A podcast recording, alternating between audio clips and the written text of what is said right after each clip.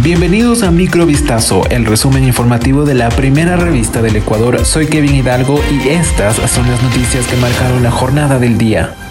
La diseñadora ecuatoriana Paulina Anda falleció el pasado domingo 4 de febrero del 2024, según comunicó la Fundación Reina de Quito. Asimismo, familiares, colegas y amigos se han volcado a las redes sociales para expresar su dolor por el deceso. Hay personas que, a más de su increíble talento, tienen un gran corazón y son siempre solidarias. Así recordaremos a Paulina Anda, quien con su marca Macchiato participó varias veces en el desfile Contrastes la organización en sus redes sociales. Paulina Anda estudió diseño de zapatos en el Instituto de Moda Diburgo de Milán y marketing en la Universidad Internacional del Ecuador. Además, era propietaria de su propia marca de zapatos llamada Macchiato, con la que participó en varios desfiles nacionales e internacionales.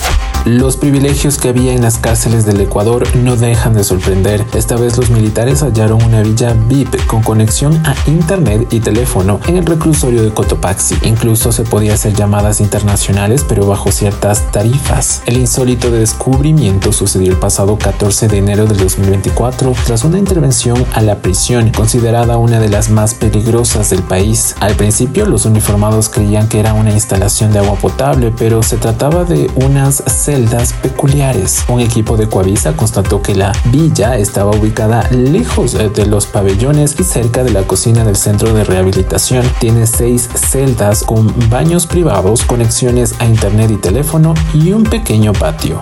Los presuntos autores del asesinato de Rubén Cherres y tres personas más ocurrido el 30 de marzo de 2023 en Punta Blanca, provincia de Santa Elena, fueron llamados a juicio por un juez de la Unidad Judicial Penal con sede del Cantón La Libertad en la resolución que se conoció el pasado 2 de febrero al concluir la audiencia de evaluación y preparatoria de juicio desarrollada vía telemática. El fiscal presentó más de 50 elementos de convicción para sustraer el dictamen acusatorio emitido en contra de los ciudadanos José Z y Alex M, las autopsias del informe pericial de reconocimiento de evidencias, la pericia de información forense, el informe balístico, el análisis de llamadas telefónicas y las versiones son los principales elementos expuestos en la audiencia. El fiscal del caso indicó que el análisis telefónico y la ruta técnica permitieron determinar la participación de los presuntos autores de este hecho.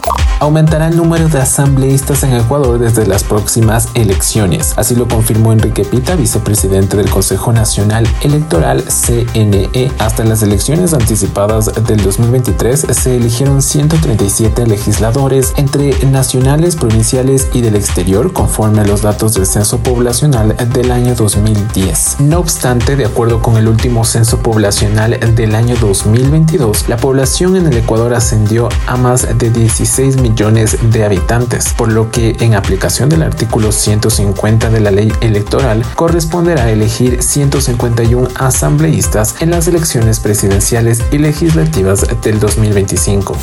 El presidente de El Salvador, Nayib Bukele, se autoproclamó la noche del domingo vencedor de las elecciones con más del 85% de los votos, una rotunda victoria que debía haber sido un momento de celebración, pero el mandatario lo convirtió en un discurso contra aquellos que según él lo critican apuntando hacia los periodistas. En una plaza llena, miles de salvadoreños se congregaron frente al Palacio Nacional con banderas, camisetas y gorras color celeste del partido Nuevas Ideas de Bukele para festejar con el presidente nuevo mandato. Y no falló, dio un espectáculo a lo grande, como no podía ser de otro modo con este antiguo publicista con un juego aéreo de decenas de drones acrobáticos iluminados de azul que formaban la letra N Gracias El Salvador.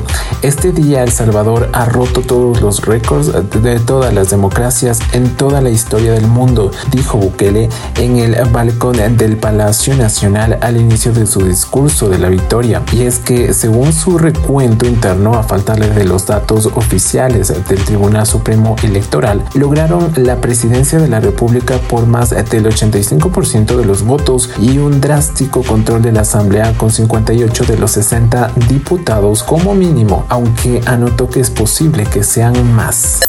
Volvemos mañana con más. Sigan pendientes a vistazo.com y a nuestras redes sociales.